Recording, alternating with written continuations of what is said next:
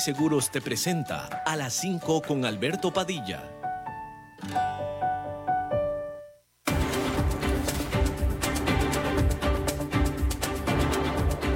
Inicia a las 5 con Alberto Padilla un programa diseñado con el objetivo de llevarte diariamente un tema de actualidad, acompañado siempre de reconocidos editorialistas, de lunes a viernes a las 5 de la tarde por CRC 89.1 Radio, a las 5 con Alberto Padilla.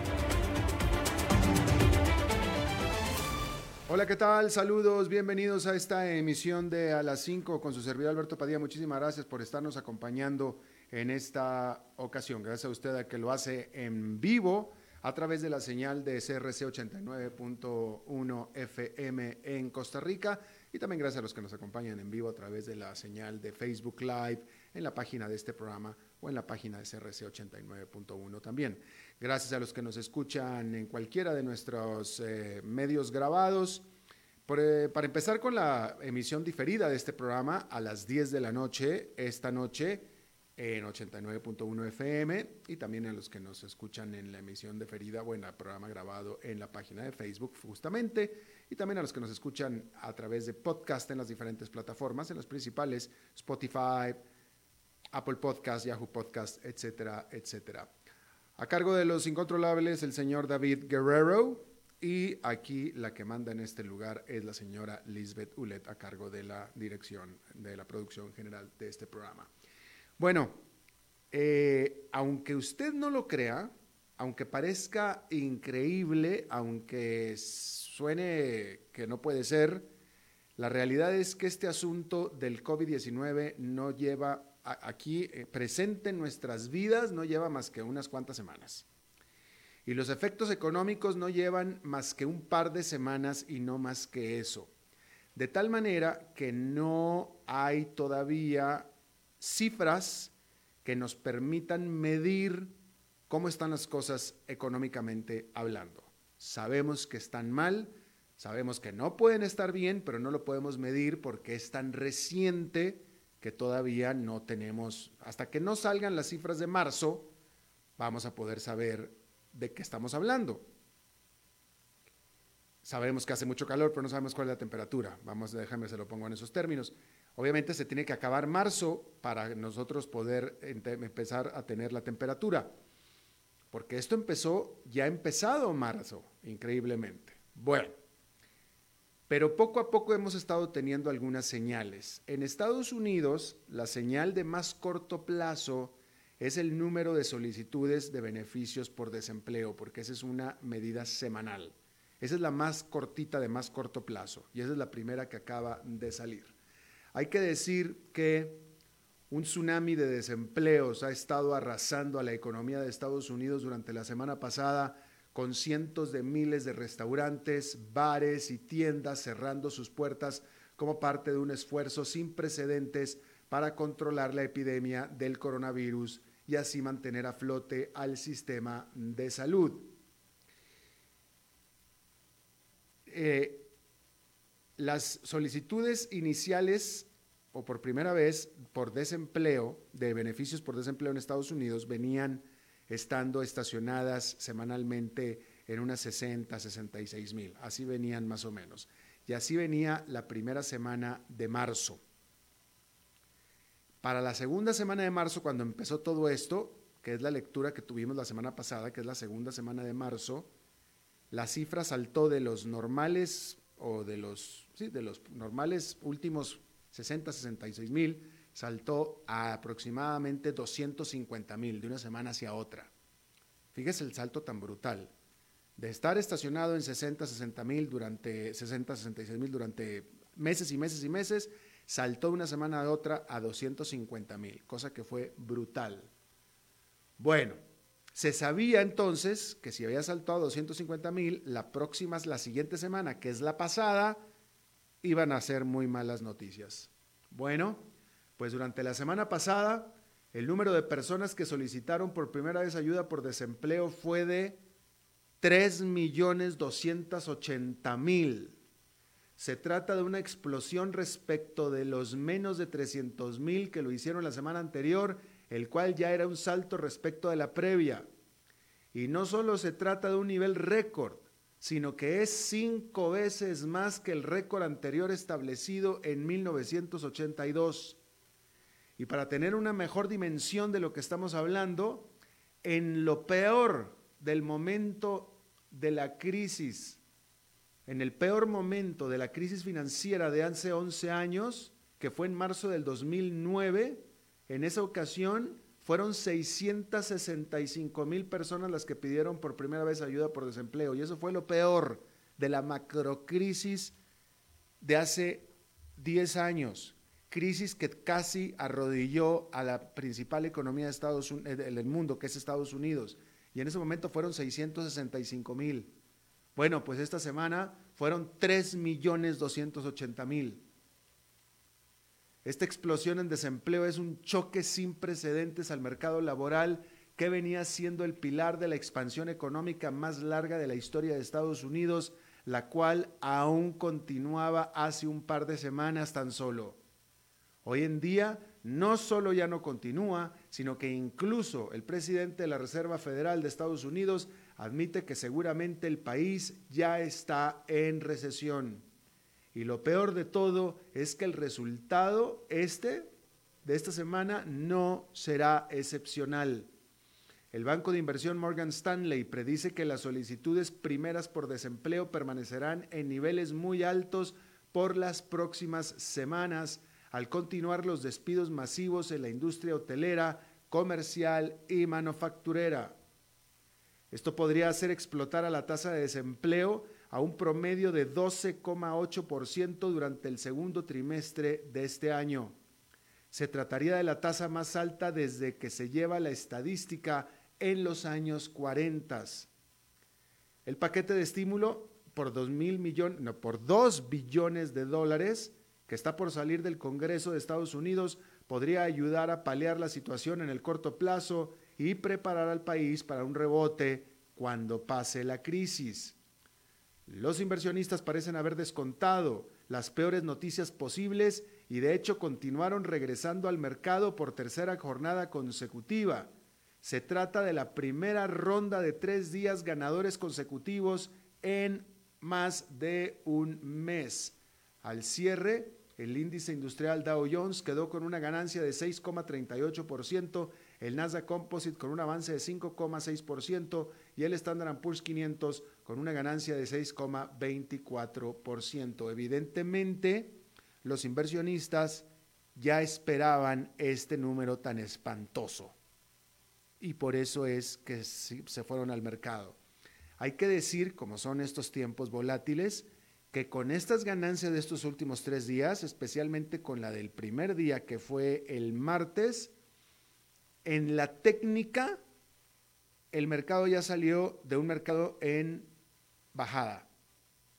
Es decir, se había cumplido el mercado en bajada cuando había perdido 20% por debajo de su nivel máximo que había alcanzado a mediados de febrero. Bueno, pues ya quedó por arriba de esa pérdida de 20%. Así es que a nivel técnico ya está por arriba otra vez. Por supuesto que estamos en tiempos de mucha volatilidad y con toda seguridad el mercado seguirá bajando en el mediano plazo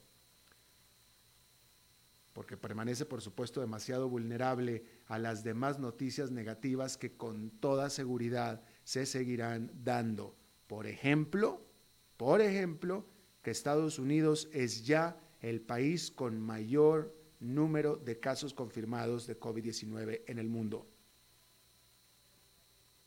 Ya Estados Unidos se convirtió en el país con mayor número de casos confirmados de COVID-19 y, de acuerdo a lo que estábamos viendo ayer, es cuestión de tan solo unos cuantos días, cuestión de una semana o un poquito más, que Estados Unidos por mucho se vaya a convertir en el país con más muertes, por mucho. De hecho, ya este día pasaron ya las mil muertes o los mil fallecimientos en Estados Unidos, en este día. Y los cálculos son que para el 12 de abril se vayan a haber reportado, se vayan a haber dado más de 12 mil muertes. Es decir, que las muertes van a aumentar de manera exponencial en, los próximas, menos de dos semanas. Bueno, ¿qué hay dentro de este paquete de 2 billones de dólares? El Senado de Estados Unidos aprobó el histórico paquete económico por 2 billones de dólares, que en inglés son trillions, para estimular la economía en medio de la guerra contra el coronavirus. Se trata de un macropaquete que se cocinó en la olla express en cuestión de días. Esta nueva legislación es la más cuantiosa y amplia que el Congreso ha debatido en su historia. Es un mamut en comparación con los 800 mil millones de dólares que aprobó para estimular la economía en el 2009 durante la gran crisis financiera y gran recesión. ¿Se fija usted cómo estamos hablando del triple de números de todo con respecto a la crisis del 2009? Y hay que recordar que la crisis de 2009 fue brutal, brutal.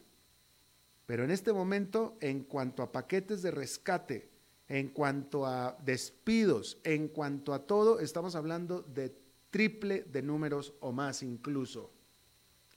Los inversionistas en general han reaccionado muy positivamente hasta ahora con esta medida, con este paquete. Los elementos principales del paquete son un pago directo a todo adulto estadounidense. Aquellos solteros recibirán un cheque por 1.200 dólares. Los casados recibirán 2.400 dólares. Los pagos serán para todo aquel que tenga un salario menor a 75 mil dólares al año. Se eleva la ayuda para los desempleados. Los desempleados que soliciten ayuda recibirán 600 dólares adicionales por semana por cuatro meses encima de la ayuda que su Estado les otorgue. Asimismo, los congresistas quieren aumentar el tiempo de ayuda a los desempleados en 13 semanas. Un nuevo programa de asistencia al desempleado por la pandemia incluirá a aquellos que tradicionalmente no están cubiertos por el seguro de desempleo, específicamente Estamos hablando de los informales o los trabajadores independientes. Un programa de créditos por 500 mil millones de dólares. El Departamento del Tesoro podrá ofrecer una gran cantidad de créditos y garantías de créditos con algunas condiciones para las empresas pequeñas y medianas. Se incluyen 25 mil millones de dólares para las aerolíneas, más aparte una transferencia de otros 25 mil millones de dólares para el pago de salarios y prestaciones a los empleados de las aerolíneas. Es decir, para que las aerolíneas sigan pagándole a sus empleados. Bueno, y aunque los Estados Unidos no ha decretado un encierro generalizado, a diferencia de otros países, no lo ha decretado aún, Aún así su industria de turismo está sufriendo como si lo hubiera hecho. Casi el 70% de los cuartos de hotel en el país estuvieron vacíos durante la semana pasada. Esto es un desplome de 56% respecto de la misma semana del año pasado. Las más golpeadas fueron San Francisco y Nueva York, donde sus hoteles registraron una ocupación de menos del 17%, en ese caso es un 80% de caída respecto al año pasado. Por supuesto que las acciones de las empresas hoteleras han sido pateadas por la ventana. Marriott, que es la más grande hotelera del mundo, ha caído un 44% en lo que va del año. Hilton ha perdido 35%. En comparación, el Standard Poor's 500 ha perdido solamente 23%. Marriott anunció un masivo programa para mandar a casa a miles de empleados sin paga, tanto en hoteles como corporativos, por al menos tres meses. Bueno, y Nueva York es el epicentro de la crisis del COVID-19 en Estados Unidos. Hoy Nueva York tiene el 7% de todos los casos reportados en el mundo. La ciudad que nunca duerme está hoy suspendida. Broadway lleva más de una semana apagado, las escuelas cerradas y todos sus residentes con órdenes de permanecer encerrados en casa, excepto los trabajadores esenciales. Sus desiertas calles esconden un dramático salto en casos confirmados, más de 30 mil al miércoles en todo el estado más de la mitad, es decir, más de 15 mil, en la ciudad de Nueva York. Los hospitales están ya a capacidad, por lo que las autoridades están acondicionando un centro de convenciones para que sea ahora un centro de salud. El gobierno local ha implorado ayuda a los doctores y enfermeras jubilados y con éxito, ya que han acudido al llamado 40 mil de ellos. La Escuela de Medicina de la Universidad de Nueva York les ofreció graduación anticipada a sus estudiantes de medicina para que se incorporen a la lucha contra el COVID-19. La Casa Blanca les ha pedido a todos los neoyorquinos que abandonen la ciudad a que se hagan una autocuarentena de 14 días para evitar se propaga el virus en otras zonas del país. El gobernador del estado, Andrew Cuomo, ha rogado a la Casa Blanca que use poderes de tiempo de guerra para garantizar el abasto de productos médicos. El presidente Donald Trump se ha negado a decretar estos poderes. Él ha estado persuadiendo a las empresas a que se unan a la lucha contra el COVID eh, mediante la producción, por ejemplo, las automotrices que están haciendo aparatos respiratorios, pero lo están haciendo de manera voluntaria.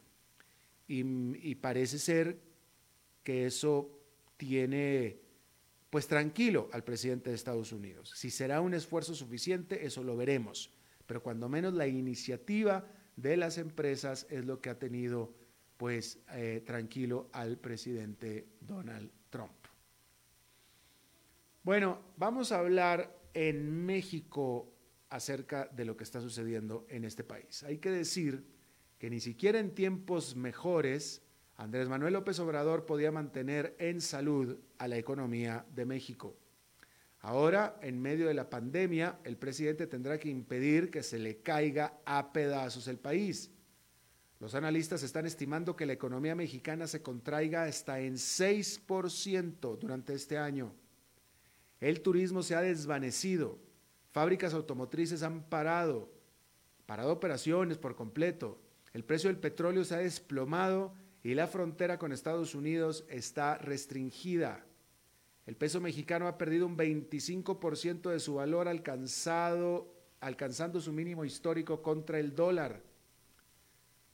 La reunión de política monetaria del Banco Central que estaba programada para este jueves fue adelantada al fin de semana pasado y entonces se rebajó la tasa de interés referencial en medio punto porcentual.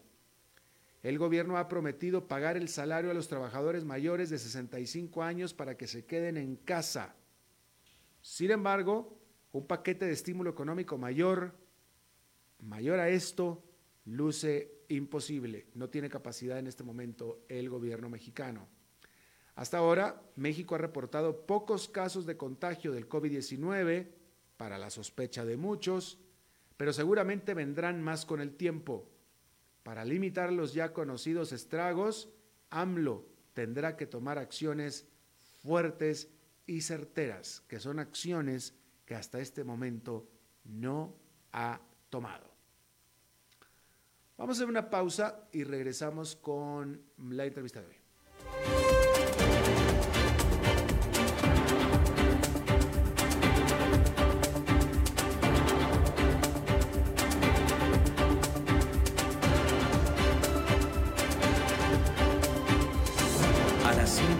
Alberto Padilla por CRC 89.1 Radio.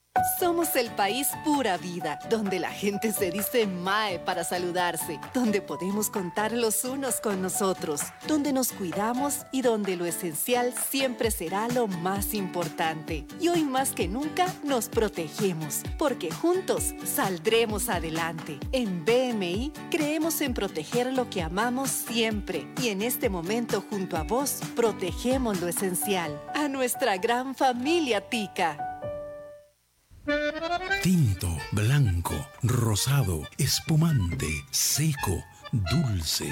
El vino es como los amigos. Proviene de diferentes cepas y familias convertidas en bodegas de tradición. La Iride, una bodega personal establecida en Mendoza, Argentina, produce vino de exportación con la calidad de Mendoza expresada en taninos frescos, frutales, remembranzas de tabaco y chocolate. Una fiesta al paladar. La Iride.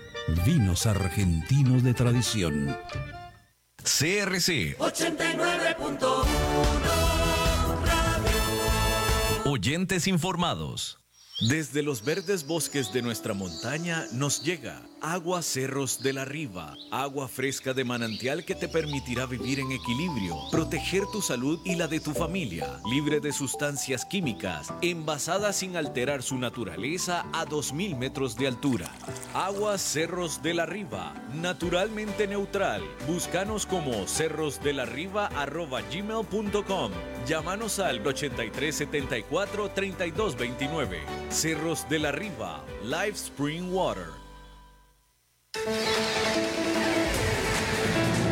CRC 89.1 Radio se une a la lucha contra el coronavirus. Infórmese con nosotros a lo largo del día y la noche en las noticias y en nuestros programas con los principales protagonistas, expertos y analistas, para que juntos podamos combatir el contagio en nuestro país. Siga también toda la información a través de nuestra página web y en nuestras redes sociales, Facebook, Twitter e Instagram.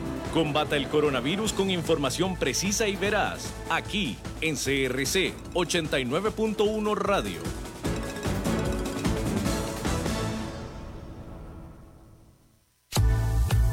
Desde Maipú, Mendoza, la tierra del olivo nos llega aceite de oliva Laur. Su delicada y elegante textura, así como su afrutado aroma vegetal, lo convierten en un aceite especial para paladares exigentes. Disponible en tres variedades: Laur Cruz de Piedra, Laur Aceite de Oliva Extra Virgen y Laur Gran Mendoza Aceite de Oliva Extra Virgen. Lo mejor de tres zonas en una sola botella. Galardonado con el Gran Prestige Gold en el Terra Olivo 2018. Aceites de oliva Laur no pueden faltar en tu mesa. De venta en todas las tiendas, don Fernando. Somos el país pura vida, donde la gente se dice Mae para saludarse, donde podemos contar los unos con nosotros, donde nos cuidamos y donde lo esencial siempre será lo más importante. Y hoy más que nunca nos protegemos, porque juntos saldremos adelante. En BMI creemos en proteger lo que amamos siempre y en este momento junto a vos protegemos lo esencial, a nuestra gran familia Tica.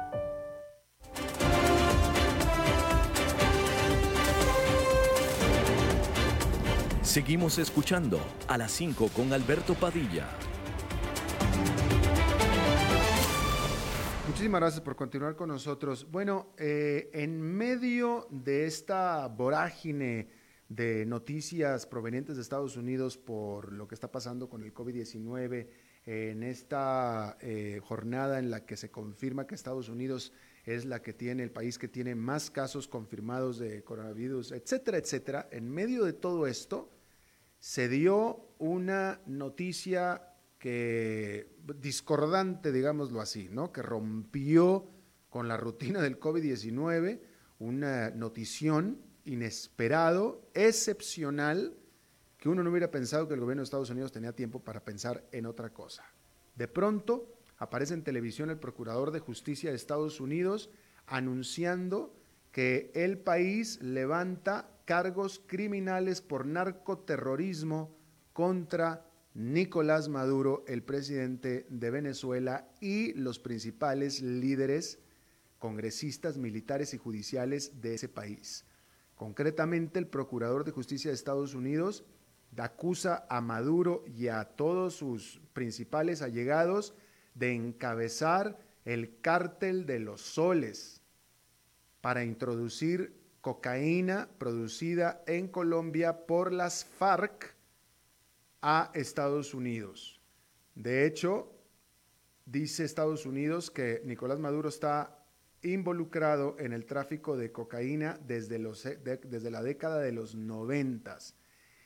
Y literalmente pusieron una recompensa de 15 millones de dólares por su captura. Literalmente así fue. Yo le agradezco muchísimo a Alonso Moleiro que nos haya tomado la llamada. Él es corresponsal del periódico El País de España en Caracas, colega periodista y también escritor. Muchas gracias, Alonso.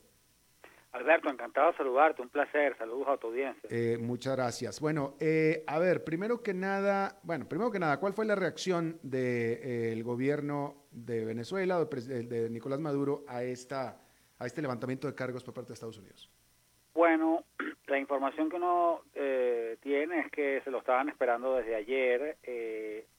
la Cancillería respondió negando las acusaciones, diciendo que son unas acusaciones miserables, eh, vulgares, eh, y presentando una contraacusación, muy en el estilo de Maduro, eh, una acusación en la cual un, general disidente venezolano en Colombia, con apoyo presunto del gobierno colombiano, estaría orquestando un magnicidio, un intento de golpe, en el cual estaría involucrado Juan Guaidó.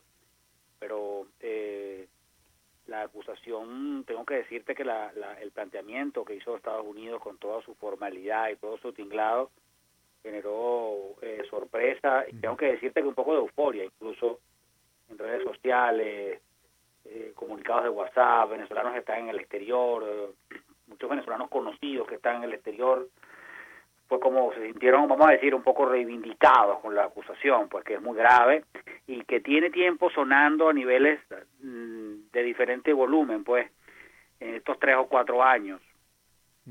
Eh, uno puede entender que en una situación tan enconada, pues, eh, donde prácticamente hay una guerra conceptual, eh, haya planteamientos desencaminados. Siempre se dice que en una, en una guerra la primera baja es la verdad pero bueno, estas son cosas que se comentan, se están diciendo, eh, y el gobierno de Venezuela no las aclara del todo. Una de las cosas que dice el gobierno de Venezuela es que la cocaína que se consume en los Estados Unidos es producida en Colombia por el gobierno colombiano. Es la manera un poco también de descargar su peso. Pero la acusación además tiene algunos elementos. Por ejemplo, el ministro de la Defensa, la de Vladimir Padrino, no está entre las personas eh, de recompensa, pues por él no se pide nada. Tampoco Michael Moreno, gente que interpretó que el planteamiento es un poco para ver si se liberan internamente, se, rompen las complicidades, pues, eh, porque lo, lo que sí es cierto es que en Venezuela, como ustedes deben haber visto, pues no hay, o sea, el hilo constitucional se rompió y desde 2018 ya el chavismo dejó de disimular y en la medida en que fue perdiendo apoyo popular y ha ido instaurando progresivamente una dictadura en el país.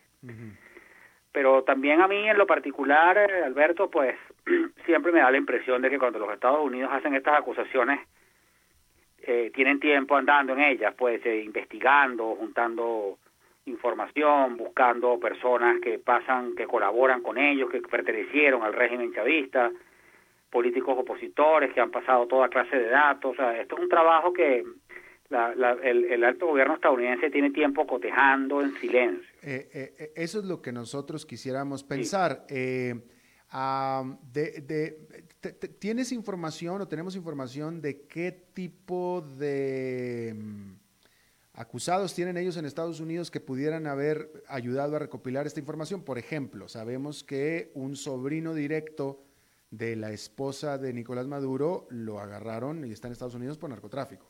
A, dos, los famosos narcosobrinos, claro que sí. eso, eso fue un escándalo increíble. Ahí es donde yo empecé como venezolano a, eh, a, mí, a, mí, me produjo eso un gran estruendo personal, ver que los dos sobrinos del presidente son narcotraficantes y que el alto gobierno de Venezuela no dice nada. Eh, y uno vio acá, en, en, un momento donde ya la censura estaba apretando a algunos jerarcas del chavismo, pues, de los poderes públicos, pues títeres que por el chavismo ahí sin ninguna autonomía, como Elvis Amoroso, a decir que bueno, que eso le puede pasar a cualquiera, pues que, que cualquiera puede tener un hijo que ande en malos pasos, eh, esa esa fue una, un planteamiento muy grave pues muy muy muy serio que que, eh, que no quedó nunca de hecho el alto gobierno ni Nicolás Maduro ni Silvia Flores jamás se han referido a eso. Ni siquiera en Twitter nada. Nada. Algunas personas han ejercido ejercieron una tibia defensa. Lo que pasa es que ya en Venezuela estamos en un punto de hablar de eso abiertamente es peligroso mm. para quienes seguimos acá. Decirlo así pero en las redes eh, eh, se ha dicho y se comenta, pues, eh, venezolanos en el exilio. Los eso fue un, o sea, el episodio de los narcosobrinos jamás fue aclarado, jamás. Maduro decidió seguir adelante y bueno, la información que manejábamos acá era que, que, Miraflores decidió entregarlo. Pues bueno, ustedes se metieron en esto, se quedan allá, pues no. Y allá están presos los dos. Eh, ahora, eh, pareciera, vaya, Estados Unidos le levanta los cargos, están acusados y una recompensa. Pareciera que lo que están pretendiendo es que alguien vaya y, sea el que entregue a Nicolás Maduro. ¿Me explico? Es decir, cosa que se antoja como imposible. ¿Será que quieran que, que, que, que su guardia presidencial lo traicione, lo, le da la espalda y lo entreguen a la embajada? ¿o qué bueno, estimular deserciones, estimular delaciones, estimular eh, la circulación de información, desatar la paranoia que ya existe en el Estado, en el alto mando chavista. En los tiempos de Hugo Chávez, el chavismo fue un movimiento popular que ya empezó a, desnaturalizar a la democracia, pero era un régimen de masa, la gente votaba. Con Maduro el chavismo se ha ido convirtiendo en un, estado más militar, más policial, cada vez ves más fuerzas, gente armada con ellos y menos gente civil, pues. Y han decidido, bueno, si ustedes, o sea, si nosotros, de aquí no nos van a mover, pues vengan a sacarnos un poco el mensaje cotidiano que uno recibe. Entonces, bueno, eh, uno, uno piensa, eh, porque a mí interpretando los hechos, pues uno ve y dice, bueno, esto, los Estados Unidos con esto lo que están haciendo es abrir un marco para tomar decisiones que no tienen que tomar ya, no, no parece estar nada planteado en Venezuela inmediatamente, pero, pero con esto tú estás, o sea, incluso para alguna hostilidad parcial, para alguna decisión, o sea, con, con un contexto como este, los Estados Unidos tienen argumentos para tomar decisiones, como han tomado con otras personas a cuya que le ponen precio a, como el Chapo Guzmán o, o Osama Bin Laden, salvando las distancias, que por supuesto que existen. Eh, eh, yo La diplomacia tiene una velocidad que es muy distinta y esto, yo decía, bueno, esto puede ser el mes que viene o dentro de nueve años, dependiendo de lo que pase, pero lo que sí es que es, eh, es como el, haber roto un umbral, porque son unas acusaciones de una gravedad extrema. Sí, a mí en lo personal, no sé si tú lo compartes, pero a mí me hizo recordar eh, ahorita tú dijiste Osama Bin Laden, etcétera. A mí me hizo recordar un evento mucho más cercano a nosotros, que es lo que pasó con Noriega en Panamá. ¿Cómo todo, no? todo empezó con una acusación también criminal. y que además estaba muy fundamentada, claro. Eh, y en Venezuela hay mucha gente, muchos venezolanos desesperados, fuera también, en las redes sociales, pero fuera del país, que el ejemplo de Noriega lo pone siempre. Pero bueno, Panamá era un país más pequeño, con un ejército mucho más pequeño eh, en cualquier caso, eh, eh, lo que lo que la decisión insinúa es lo que pues mucha mucha disidencia democrática se sintió un poco como reivindicada con lo hecho sobre todo suponiendo que el alto gobierno chavista pueda estar asustado. En este momento que te hablo, Alberto, Maduro está hablando en televisión más del coronavirus, este, y en la Cancillería emitió el comunicado que te comento, pero por ejemplo, el ministro de la Defensa, todavía no han dicho nada, no han respondido. Eh, y bueno, acá pues mm, cuando Guaidó hizo su gira internacional, que le fue muy bien, eh, eh, uno lo veía pues muy decidido. Todo esto quedó interrumpido con la crisis del coronavirus, pues, y decidido a jugar, pues, a, a, llegar al fondo del problema. Es muy probable que estas cosas se hayan discutido fuera a mí me preocupa un poco lo que pueda pasar con Juan Guaidó dentro, porque, bueno, en Venezuela se está precipitando una situación muy enrarecida. Eh, hoy esta persona, este, este señor Alcalá, que es un militar disidente, dice que Guaidó estaba con él, entonces hay gente que está diciendo que puede ser un doble agente, es otra historia, ¿no? Pero, pero bueno, eh, las acusaciones de los Estados Unidos llevan la atención al punto más alto. Pues. Hasta ahora sí. Eh, ¿Por qué será que Estados Unidos se detuvo, no alcanzó, no llegó a, declarar, y por qué será importante también, no, o sea, levantó estos cargos contra Nicolás Maduro, pero sin embargo no declaró a Venezuela como un Estado que patrocina el terrorismo. ¿Por qué eso será importante? Bueno, em, no sé, eh, o sea, es, difícil saberlo. Mm, digo, porque lo pudieron haber hecho y no lo hicieron no lo hicieron. Eh, y es una nación, yo imagino que es un poco apelando a la existencia de una sociedad democrática, no, no alejar al país eh, O sea, una, una de las condiciones de ese tipo de medidas es el aislamiento, que ya en Venezuela es una realidad, pues, pero que se profundice el aislamiento del país.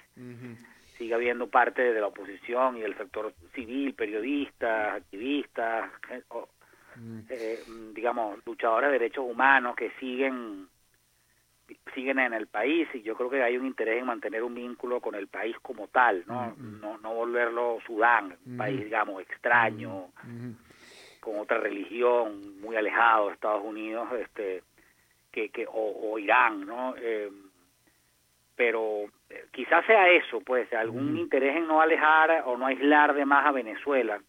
Acá hay en ese momento un sector pequeño de la oposición, el más moderado, que está en todo momento en el activismo de levanten las sanciones, pensemos en la gente, Guaidó y Maduro, de pongan actitudes, como si fueran iguales las cargas, pues. Eh, entonces, bueno, las sanciones tienen un costo, pues, eh, eh, y las paga la sociedad. Sí, claro. Alonso, cambiando de tema, ahora que mencionaste que estaba Maduro hablando del COVID-19, quisiera hablar un poquito de eso. Da la impresión desde acá afuera que Venezuela o el presidente Nicolás Maduro se ha portado bastante abierto con esto como cualquier otro país. Ha dado cifras, es decir, no no da la apariencia de que hayan ocultado o que estén minimizando el problema, como por ejemplo en otros países sí lo están haciendo. Bueno, fíjate, eso es todo un debate que hay acá. ayer, eh, después de oír a muchos periodistas decir que las cifras estaban eh, alteradas, filtradas, eh, cuando vi las cifras que tenía el grupo de Guaidó, eran las mismas que las de Maduro, 93 ayer, no ya son más de 100 el gobierno de Maduro ha sido, tengo que decirte, extremadamente sensible con cualquier información que promueva la alarma. De hecho, pusieron preso a un periodista, Darwinson Rojas, por hacer unos comentarios en los cuales se desmiente a Jorge Rodríguez. Hubo varios médicos en Maracaibo que, que, dijeron el país no está preparado para esta pandemia, todos los logros en salud de la revolución son mentiras, la corrupción ha hecho que el, sistema de salud público esté en el suelo y el gobernador del estado Zulia los amenazó con la dirección de contrainteligencia militar. O sea, eh, al gobierno de Maduro le irrita especialmente que se le desmienta y que se diga, sin embargo, hasta ahora, probablemente porque saben que, que, que, que el país está muy mal preparado para esto y, y eh, han, han, hicieron una cosa que me, me, comentan médicos que, que, es un acierto, es decir, rápidamente decretaron la, la cuarentena, Exacto, El aislamiento del país actual, no, hay, no hay muchos vuelos internacionales, en este momento no hay turismo en el país, el flujo con el exterior es, es el más bajo de muchísimos años en Venezuela, entonces eso está operando indirectamente a favor de la circunstancia, pero y hay un solo fallecido que acabamos de saberlo en este momento respecto a unos 100 casos, pero el médico con que con el que conversaba ayer me dice que la progresión de crecimiento es muy alta y que no hay camas suficientes para atender una situación que él cree que puede ser incluso en unas semanas más alta que la de Brasil. Pero toda la información sobre este tema está muy polarizada, eh, Alberto, porque bueno, el gobierno de Maduro ha sido reiteradamente mentiroso, hay mucho resentimiento, la gente no le cree. Claro, claro, claro. Por mucho que sea cierto que algunas cosas las haya, hecho medianamente bien, hay poca gente dispuesta a aceptarlo. Tú lo dices en la calle y te dicen que es mentira. Claro, claro. Sí. Por, eso, por eso precisamente lo, mencionaba. Bueno, pues Alonso Moleiro, eh, corresponsal del país de España en Caracas, eh, periodista y escritor. Te agradezco muchísimo que nos hayas tomado el tiempo para hablar con nosotros. Encantado, Alberto, un gran placer. Gracias, hablamos pronto. Con mucho gusto. Gracias. Bueno, vamos a una pausa y regresamos con Fernando Francia. A las 5 con Alberto Padilla, por CRC 89.1 Radio. Somos el país pura vida, donde la gente se dice Mae para saludarse, donde podemos contar los unos con nosotros, donde nos cuidamos y donde lo esencial siempre será lo más importante. Y hoy más que nunca nos protegemos, porque juntos saldremos adelante. En BMI creemos en proteger lo que amamos siempre y en este momento junto a vos protegemos lo esencial, a nuestra gran familia Tica. Tinto, blanco, rosado, espumante, seco dulce. El vino es como los amigos, proviene de diferentes cepas y familias convertidas en bodegas de tradición. La Iride, una bodega personal establecida en Mendoza, Argentina, produce vino de exportación con la calidad de Mendoza, expresada en taninos frescos, frutales, remembranzas de tabaco y chocolate. Una fiesta al paladar. La Iride, vinos argentinos de tradición. CRC 89.1 Oyentes informados. Desde los verdes bosques de nuestra montaña nos llega Agua Cerros de la Riva, agua fresca de manantial que te permitirá vivir en equilibrio, proteger tu salud y la de tu familia, libre de sustancias químicas, envasada sin alterar su naturaleza a 2.000 metros de altura. Agua Cerros de la Riva, naturalmente neutral. Búscanos como cerrosdelarriba.gmail.com. Llámanos al 8374 3229. Cerros de la Riva, Live Spring Water. やった! CRC 89.1 Radio se une a la lucha contra el coronavirus. Infórmese con nosotros a lo largo del día y la noche en las noticias y en nuestros programas con los principales protagonistas, expertos y analistas, para que juntos podamos combatir el contagio en nuestro país. Siga también toda la información a través de nuestra página web y en nuestras redes sociales, Facebook, Twitter e Instagram. Combata el coronavirus con información precisa y veraz, aquí en CRC 89.1 Radio.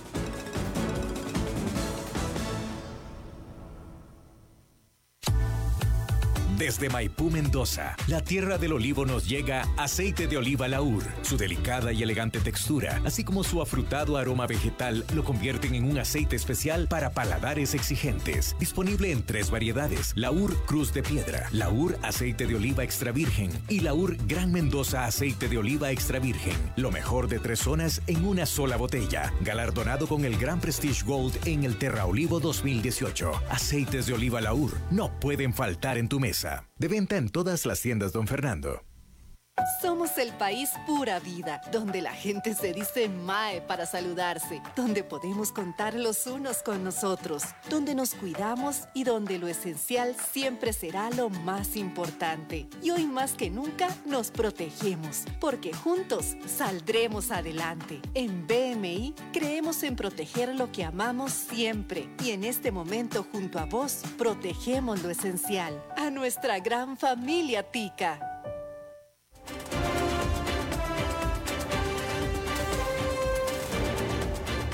Seguimos escuchando a las 5 con Alberto Padilla. Bueno, muchísimas gracias por continuar con eh, nosotros. Eh, en un momento más estamos esperando el enlace con eh, Fernando Francia. bueno, pues nada más voy a volver al tema del COVID-19 y reiterar que a partir de este momento la cifra de muertos o de fallecidos en Estados Unidos se va a exponenciar. Eh, en este momento, ya en este día, ya Estados Unidos sobrepasó los mil fallecidos. En este momento, cuando estaba proyectado que iban a pasar 800, pues ya se tienen los modelos matemáticos y decían ellos para el 26 de marzo van a ser 800 muertos. Bueno, en este día sobrepasaron por 200. Es decir, ya estaban proyectando que se iban a exponenciar los fallecidos, bueno, pues se van a exponenciar más. Y no tanto es que se muera más gente en Estados Unidos que en cualquier otra parte, la tasa de mortalidad es la misma. Esto lo que está reflejando es la tasa de contagios en Estados Unidos, que es amplísima, tanto así que ya Estados Unidos es el país con más contagios hasta el momento más que en China incluso. Eh, y por cierto, que ya en Estados Unidos están eh, pues rebatiendo lo que dice el presidente Donald Trump, que el presidente Donald Trump dice que es el, el, el, el Chinavirus, Chinavirus, ya diciendo, no, ya no es Chinavirus, es Estados Unidos virus, porque ahora aquí es donde hay más. Bien, ya está con nosotros Fernando Francia, porque es jueves. Hola Fernando. ¿Qué tal? ¿Qué tal? ¿Cómo estás? Muy bien, ¿tú cómo estás? Adelante. No te veo muy encerrado en la casa, ¿eh? Eh, no, no, no, no, hay que venir a informar al público, mi querido. Acuérdate que este trabajo de periodista, de reportero del aire o al aire es lleva sus riesgos. Lleva sus riesgos, así es, así es. Entonces los aplausos de cada día, cada noche a las 8 de la noche también va para toda la gente que nos informa, ¿no? Sí, sí, bueno, la verdad es que es que eh, espero que déjame reitero y no lo digo por mí, no lo digo por mí, realmente lo digo por tantos otros compañeros, colegas que eh, bueno, hay una guerra, hay un terremoto, van para allá, esa, tienen que ir a donde está el, foco rojo a, informar y, en esta ocasión, pues es lo mismo, yo, yo estoy en la comodidad de un estudio, yo tengo colegas que están en los hospitales y etcétera cubriendo el asunto, ¿no? Así es. Y, eso es lo que hacemos los periodistas, mi querido Fernando. acuérdate que cuando dicen que cuando hay una explosión todo el mundo corre hacia afuera de la explosión, los reporteros corremos hacia adentro. Exactamente, exactamente. No sé en mi caso, pero así dicen. todavía no te hemos puesto a prueba, ¿no? no, todavía no. Ojalá con responsabilidad, eso sí, ¿no? Siempre, siempre hay que informar con responsabilidad. Eh, por, lo, pronto, mira, para no meterme en problemas ni nada, no volteo a ver ni a David, mira, no lo volteo a David no lo volteo a ver, pero no vaya a ser que me pegue algo. bueno, pero eh, quería comentar algo alrededor tangente a, a, estos a estos temas, porque hace poco vi en las en las redes sociales, supongo que todo el mundo lo ha visto, eh, este enunciado de espero que hayamos aprendido algo y cambiemos las cosas después de el coronavirus, ¿no? Esta, esta idea de que no podemos seguir viviendo igual para porque vamos a tener pues los mismos resultados y que después de una crisis tan importante como esta en el mundo entero y no solo en un país o dos eh, pues las cosas deberían cambiar lamentablemente yo tengo mm, la percepción que no va a ser así, lo dudo mucho en todo caso. Ojalá que sí, por supuesto, ¿no? Que cambiemos, porque me parece que las sociedades del mundo entero prácticamente eh, no están funcionando bien. ¿Soy demasiado pesimista? ¿Qué, ¿Qué es lo que realmente dudo? Bueno, yo pienso que no soy pesimista, suelo ser realista. Dudo, sí, que la humanidad como un todo aprenda. Veamos por qué. La humanidad ha pasado por guerras cruentas y ha vuelto a caer en ella. La humanidad ha pasado por épocas de terrorismo de Estado y ha vuelto a caer en ellas. La humanidad ha pasado por la feroz discriminación a quien es diferente y sigue cayendo en ella. ¿Por qué ahora habríamos de cambiar realmente? Pero digo más, una dificultad para realmente cambiar como sociedad, como civilización, ¿qué digo? Como planeta, es que seguimos con la creencia que yo solo no puedo hacer el cambio y que de todas formas todo seguirá igual. Es como cuando se planea un boicot a quienes promueven pruebas con animales, por ejemplo, que vos no compras, compres esa marca, mm, bueno, pero no notas que haga una diferencia porque sos uno. Es que la acción tiene que ser colectiva y estamos en una época en donde las acciones colectivas cotizan a la baja. O es como el tema del papel higiénico, ¿no? Uno puede pensar, yo no voy a sumarme a la locura de acabar con el papel higiénico de los supermercados. Y bueno, pero por no sumarte, ojo, porque te puedes quedar sin el valioso recurso cotidiano. Si como colectivo no detenemos esa locura, como individuo se hace muy difícil. Hay demasiados ejemplos para ilustrar esto, Alberto. Ya lo estamos viendo ahora mismo. Miro por la ventana y veo, sí, pocos carros circulando por la calle, pero son un poco más que hace unos días. Pareciera que la gente dice, bueno, esto va para largo, hoy saldré en carro. Y así, mientras no se haga, no se haga algo realmente que te prohíba y te detenga, eh, vas a buscar la forma de burlar la norma. Luego está la otra dimensión. Mientras no vea el impacto directo del mal, no dejaré de cometer la acción.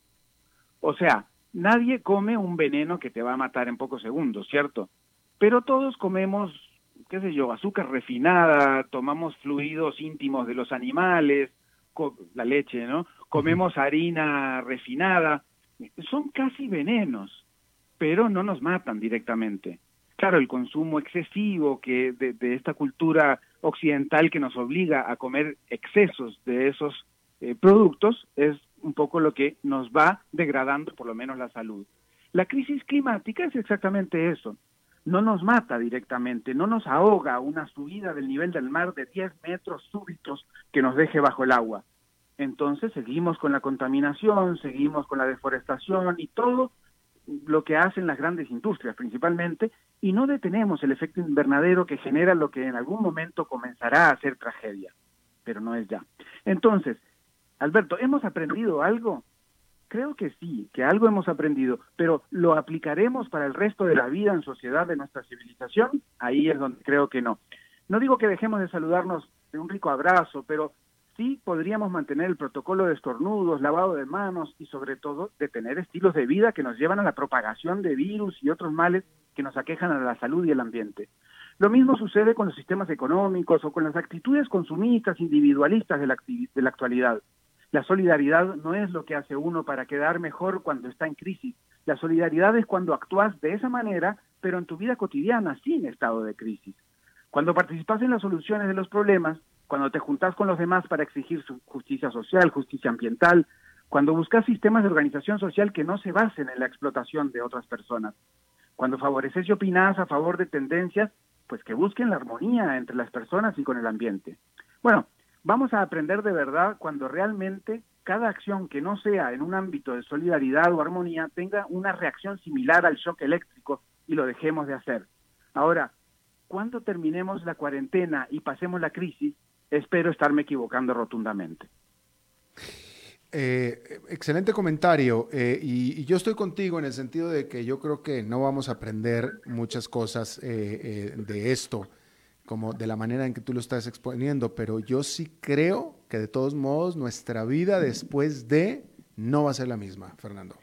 Claro, pero la vida continuó siendo complicada en la España post-Franco o el Chile post-Pinochet y siguió eh, por ejemplo, pues las represiones brutales en Chile, o, en fin, e, e, es que cuesta que aprendamos como sociedad. Podemos aprender como individuos, pero cuesta que aprendemos como en la forma colectiva, ¿no? Interesante. Eh, hoy justamente estaba eh, viendo la portada y, un, un, adelanto de lo del contenido de la revista The Economist de mañana, porque se edita los viernes y eh, ellos estaban en The Economist están hablando acerca de que la historia dice que cuando los gobiernos empiezan a quitar libertades, en este caso por emergencia, en Francia, España, etcétera, incluso aquí mismo, eh, eh, la historia dice que cuando, que cuando, vaya, siempre que es por alguna emergencia o algo, ya después no se regresa a la misma libertad que te tenía antes de. Claro, claro, ese es el problema del famoso Estado policial. De eso me gustaría hablar en algún momento, porque aceptamos la invasión a nuestras privacidades o, o, a la limitación de nuestras, de nuestras libertades por esos males mayores, ¿no? Y eso es un gran problema al final. Claro. Fernando Francia, síguete cuidando y nos estamos escuchando el próximo jueves. Bueno, acá encerradito estaré. Este, Un abrazo. oye, este, y olvídate de que vas a venir a hacer el programa porque yo estoy estacionado aquí, no me puedo no me puedo ir a ningún lado. ¿Ves? No, no, no, tengo, no tengo la opción ahora de ir a hacer la suplencia. Exactamente. Gracias. Me quedo en el banco, me quedo en el banquillo. Exactamente. Gracias, Fernando. Un abrazo grande. Bien, pues eso es todo lo que tenemos por esta emisión de A las 5 con Sergio Alberto Padilla. Muchísimas gracias por habernos acompañado. Espero que termine su día en buena nota, buen tono. Eh, me parece que lo que dijo Fernando de que estamos viendo un poquito más de tráfico por las calles, me parece que es cierto. Porque yo también como que lo estoy notando. Y acuérdese que todavía estamos en la contingencia. Así es que, y por lo que estábamos viendo ayer con la entrevista con el, doctor del Ministerio de Salud, eh, en Costa Rica, ahí donde la ve, se han dado pocos casos precisamente porque han estado funcionando las medidas de contención. Así es que no aflojemos el paso, vamos bien, vamos bien, que ya después nos levantan este asunto, después de Semana Santa, pero nos lo levantan. Así es que no, no, no, no, no aflojemos realmente. Bien, nos reencontramos dentro de 23 horas, que la pase muy bien. BMI Seguros te presentó a las 5 con Alberto Padilla.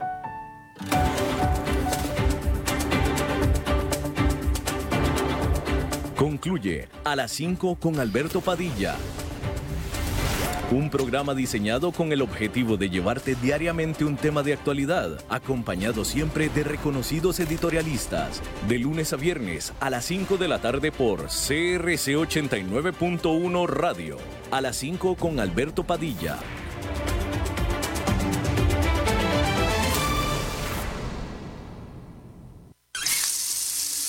¿Te has puesto a pensar el papel que juega el agua en este momento? Cuando te vayas a lavar las manos, primero ponete suficiente jabón y frotalas bien por 20 segundos como mínimo. Luego abrí la llave del tubo, lávatelas bien con agua y vuelve a cerrar la llave antes de secarte. Enseñémosle a nuestra familia que el agua es nuestro mayor tesoro. Vigilemos el desperdicio al cocinar, lavar o bañarnos. El agua es vital y es momento de ser solidarios. Recuerda que el agua es para todos. Si todos ahorramos, todos nos beneficiamos. Un mensaje de Cadena Radial Costarricense.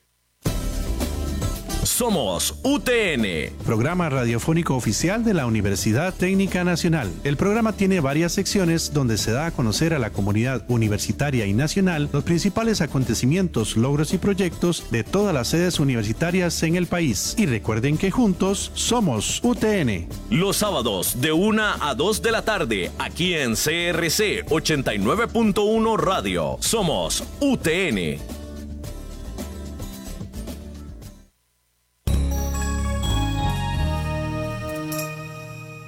La Cámara Nacional de Radiodifusión hace un vehemente llamado a la población para que demostremos que somos un pueblo educado.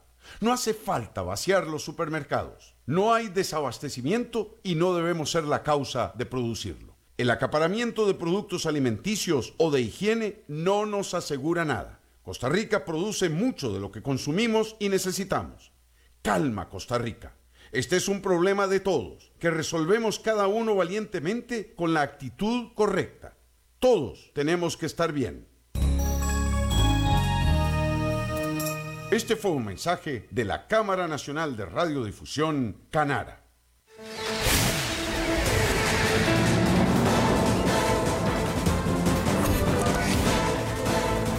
Inicia el resumen informativo en noticias CRC 89.1 Radio. Hola, ¿qué tal? Son las 17 horas con 58 minutos y estos son nuestros titulares. Costa Rica alcanzó los 231 casos contagiados de COVID-19. El Ministerio de Ambiente y Energía solicita suspender el aumento de los servicios públicos. Hacienda propuso un impuesto solidario para quienes perciban más de 500 mil colones para destinarlos a la atención de las emergencias sanitarias por el COVID-19. Por primera vez en la historia, el sector turismo costarricense presentó cero ganancias. En el mundo, Cuba envió 58 médicos a Belice para combatir el brote de COVID-19. Y en los deportes, la FIFA daría el aval al pago del 50% del salario durante el parón por el coronavirus. Salud. Costa Rica llegó a 231 casos contagiados de COVID-19 tras confirmar 30 nuevos casos en todo el territorio nacional, específicamente en 43 cantones. De los 231 infectados, dos fallecieron y dos fueron dados de alta, de manera que los casos activos son 227. El ministro de Salud, Daniel Salas, reiteró el llamado a cuidar a la población vulnerable, como diabéticos, adultos mayores e hipertensos. Además, especificó que la cifra va a crecer aún más en estos días, ya que probablemente no se han identificado todos los casos activos presentes en el territorio nacional. La economía. El Ministerio de Ambiente y Energía solicita suspender el aumento de los servicios públicos. El principal motivo es disminuir el impacto negativo de la crisis sanitaria. Además, la institución informa que el Estado debe de tomar la con la tarifa eléctrica, transporte y suministro de combustibles. El ministro de Hacienda, Rodrigo Chávez, propuso un impuesto solidario para todas las personas asalariadas que perciban más de 500 mil colones para destinarlos a la atención de la emergencia sanitaria por el COVID-19. La medida aplicaría tanto para trabajadores del sector público como el sector privado, según manifestó a la prensa hoy jueves el ministro Chávez. De acuerdo con las declaraciones de Chávez, el impuesto sería de 5% a quien gane 500 mil colones y el porcentaje aumentaría conforme suba el salario de cada trabajador. Sin embargo, el presidente Carlos Alvarado desmintió que la iniciativa se vaya a presentar con un promedio de salarios de 500 mil colones, aunque sí confirmó que el gobierno buscará un impuesto solidario a los altos salarios. Turismo. Por primera vez en la historia del sector turismo costarricense, este presentó cero ganancias. La Junta Directiva del Instituto del Turismo informó que la situación por la pandemia del COVID-19 los tiene en emergencia total y decadencia. El gerente general de la ICT, Alberto López, dijo el lunes que el ICT depende 100% de los ingresos de la llegada de turistas y la salida de residentes. Esta afectación ha provocado que el ICT tenga que recurrir al llamado de otras instituciones para volver a surgir y mejorar este sector que ha provocado que muchas personas se queden sin empleo.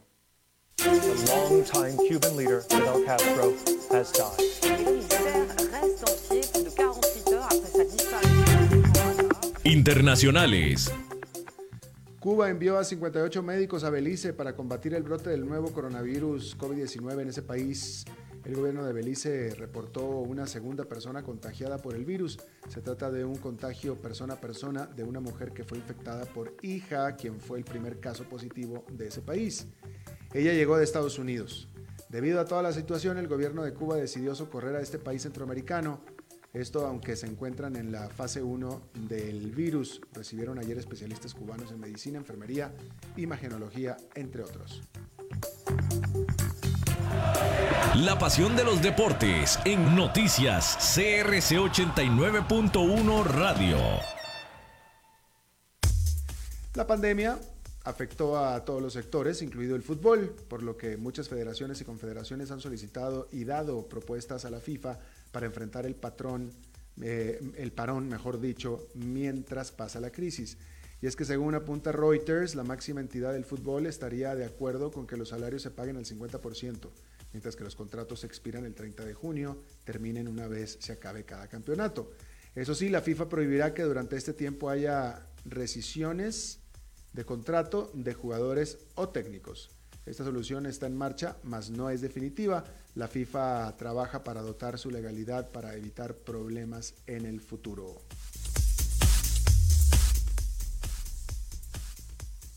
Está usted informado a las 18 horas con 3 minutos, exactamente en 12 horas. Las primeras informaciones del nuevo día.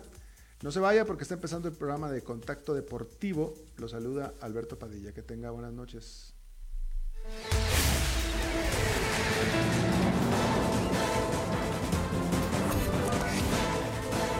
Este fue el resumen informativo de Noticias CRC 89.1 Radio.